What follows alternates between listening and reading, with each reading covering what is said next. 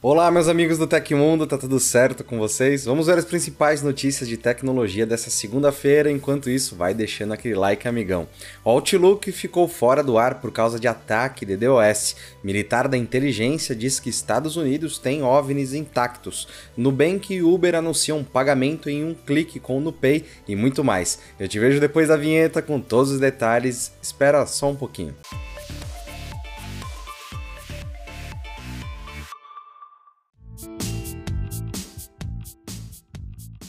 A Microsoft confirmou oficialmente que os problemas no funcionamento do serviço de e-mail Outlook registrados no início de junho de 2023 foram resultado de um ataque contra os servidores da empresa. Essa já era uma suspeita da comunidade, porém só agora a companhia se pronunciou sobre o assunto. Segundo a Microsoft, a causa foi um ataque de negação de serviço, mais conhecido como DDoS ou DDoS. Múltiplos acessos artificiais foram registrados contra uma camada específica de rede que conecta servidores aos respectivos serviços web. Na postagem feita no blog da companhia, ela alega que já fortaleceu os sistemas contra ações parecidas para que um ataque do tipo não volte a acontecer. Além disso, nenhum tipo de evidência foi encontrada sobre acesso, roubo ou vazamento de dados corporativos ou de clientes. As falhas no desempenho da plataforma aconteceram entre os dias 5 e 6 de junho desse ano, gerando telas de erro constantes e impedindo o acesso de vários usuários à caixa de entrada. Tudo só retornou ao normal após a empresa identificar o problema e aplicar uma série de medidas de segurança, incluindo fortalecer um firewall direcionado especificamente para a camada da Azure Web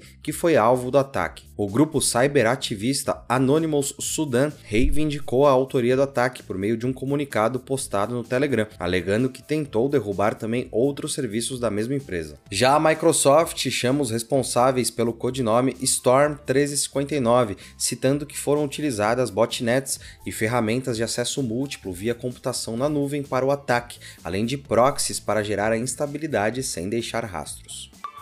De acordo com os cientistas das universidades de Edinburgh, no Reino Unido, Washington, nos Estados Unidos, British Columbia, no Canadá, e da Agência Espacial Europeia, a ESA, o excesso de satélites na órbita da Terra pode causar problemas e ameaçar o futuro da astronomia.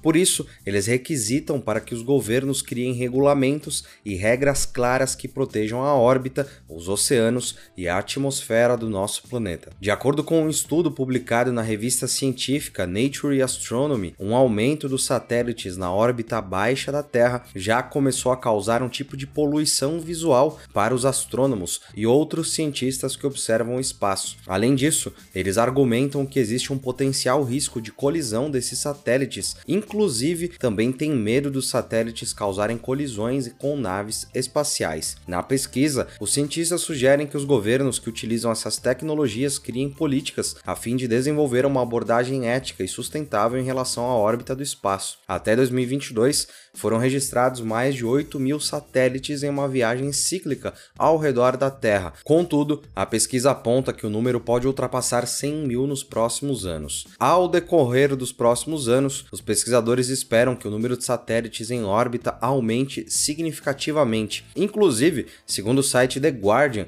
Ruanda planeja realizar o lançamento de duas mega constelações com um total de 327 mil satélites. O maior problema é que não existem regulamentações para impedir o impacto dos satélites na observação do céu. Por isso, os pesquisadores acreditam que esses equipamentos podem impactar no trabalho dos astrônomos durante observações do espaço. Além do risco de colisão com outros objetos orbitando na Terra, os satélites podem causar uma perigosa reação em cadeia de colisões espaciais e criar ainda mais lixo espacial ao redor do nosso planeta. Por isso, os astrônomos têm medo de que esses equipamentos comprometam a observação do espaço e futuramente causem uma ameaça global sem precedentes à natureza. Recentemente, uma reportagem publicada no site The Debrief divulgou informações exclusivas sobre o veterano de guerra David Grush, um ex-oficial da inteligência dos Estados Unidos que acusa uma facção do governo de ocultar da população a existência de alienígenas e espaçonaves. Poucos dias após a publicação do artigo, o canal televisivo News Nation divulgou uma entrevista em vídeo exclusiva com o jornalista investigativo australiano Ross Coulthart.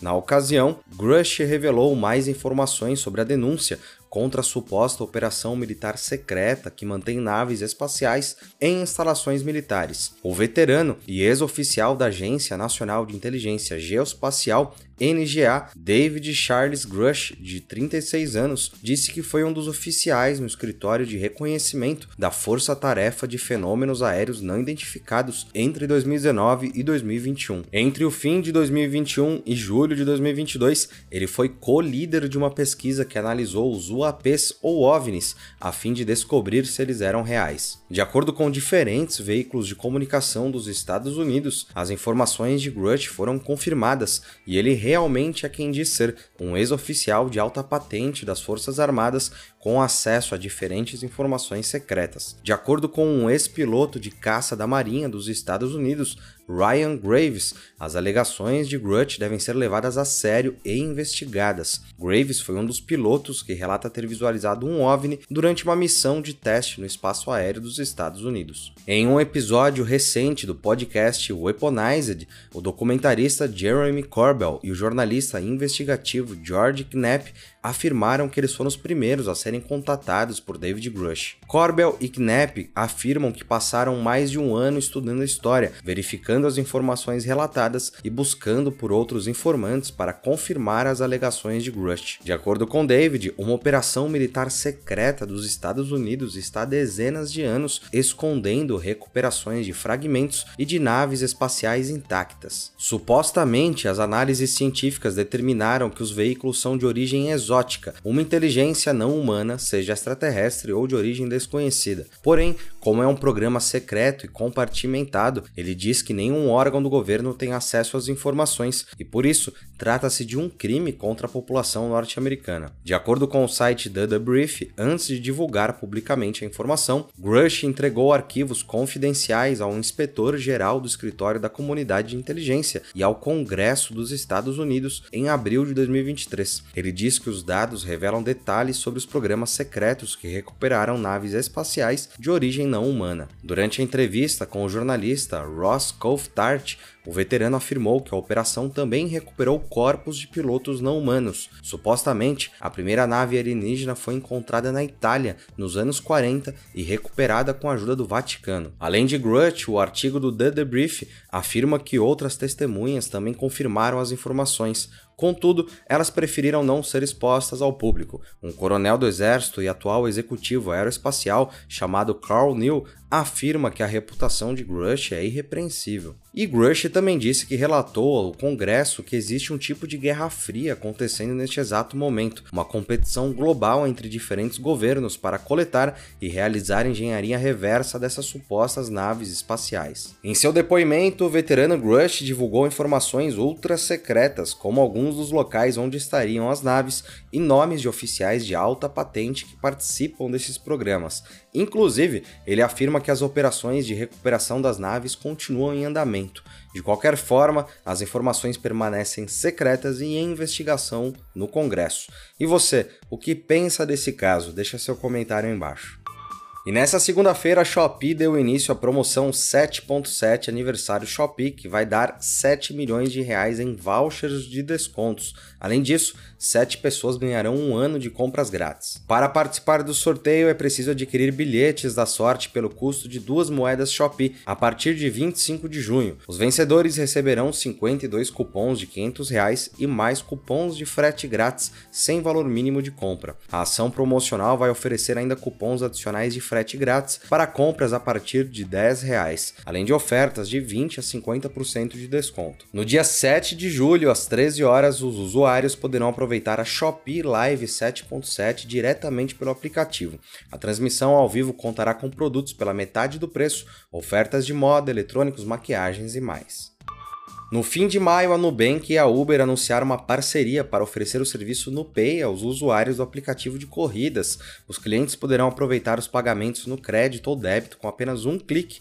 A novidade está sendo disponibilizada gradativamente e deve estar completamente disponível nas próximas semanas. O formato de pagamento vai permitir que os clientes do Nubank realizem pagamentos de forma automática por meio do NuPay. Inclusive, caso o pagamento seja realizado no crédito, a fintech vai oferecer um limite limite extra para os clientes do NuPay que não consomem o tradicional limite pré-aprovado do próprio cartão. O diretor de negócios da Uber para a América Latina, Federico Chester, espera um crescimento considerável do NuPay e que o formato se torne um dos meios de pagamento mais utilizados da Uber. Atualmente, a opção já está disponível em mais de 160 e-commerces e em 6 mil comércios de clientes da conta PJ Nubank. É possível parcelar os pagamentos em até 24 vezes, a depender das condições ofertadas pelas lojas que aceitem o método. Em comunicado, a companhia explica que os usuários não precisam informar dados do cartão ou débito, pois as informações são inseridas automaticamente quando o cliente escolher o pagamento por meio do NuPay. O Nubank garante que a segurança é um dos pontos mais importantes do NuPay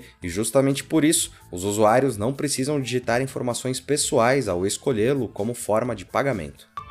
Durante a última WWDC, a Apple anunciou o Vision Pro, seu óculos de realidade aumentada, que será lançado no começo do ano que vem. Para dar uma integração mais profunda do novo gadget aos aparelhos da marca, a linha iPhone 15 já deve chegar com um chip ultra wideband novo, ou banda ultra larga. Segundo o analista de tecnologia Ming Ki Kuo, a Apple atualizará agressivamente as especificações de hardware. A ideia é criar um ecossistema competitivo para o Vision Pro. Segundo o vazador, Wi-Fi e UWB, a banda ultra larga, são as principais especificações de hardware relacionadas ao novo produto. No próximo ano, o iPhone 16 pode chegar já atualizado para o Wi-Fi 7, mais propício à integração com o Vision Pro e outros dispositivos da marca. Atualmente, Atualmente, os aparelhos da Apple contam com chip de banda ultra larga U1 desde o iPhone 11. Ele também integra a AirTag, o estojo de carregamento dos AirPods Pro e ainda os relógios inteligentes a partir do Apple Watch Series 6. Os óculos de realidade aumentada da Apple devem ser lançados por cerca de 3.500 dólares ou 13 mil reais sem impostos, mas há o rumor que a maçã trabalha em um modelo mais acessível. E aconteceu na história da tecnologia. Em 19 de junho de 1976, a espaçonave Viking 1 entrou em órbita ao redor do planeta Marte, dez meses após ser lançada da Terra. A Viking 1 se tornaria a primeira espaçonave dos Estados Unidos a pousar em Marte e a primeira espaçonave em geral a aterrissar com sucesso e realizar uma missão no planeta vermelho. Se você gostou do nosso programa, pode ajudar muito a gente mandando um valeu demais aí embaixo. Todos os links estão no comentário e descrição. E essas foram as notícias do Hoje no Tecmundo dessa segunda-feira. O programa vai ao ar de segunda a sexta, sempre no fim do dia. Aqui quem fala é o Felipe Paião e amanhã tem mais. Você pode me encontrar lá no Twitter pela arroba Felipe Paião. A gente se vê amanhã, um grande abraço e tchau, tchau.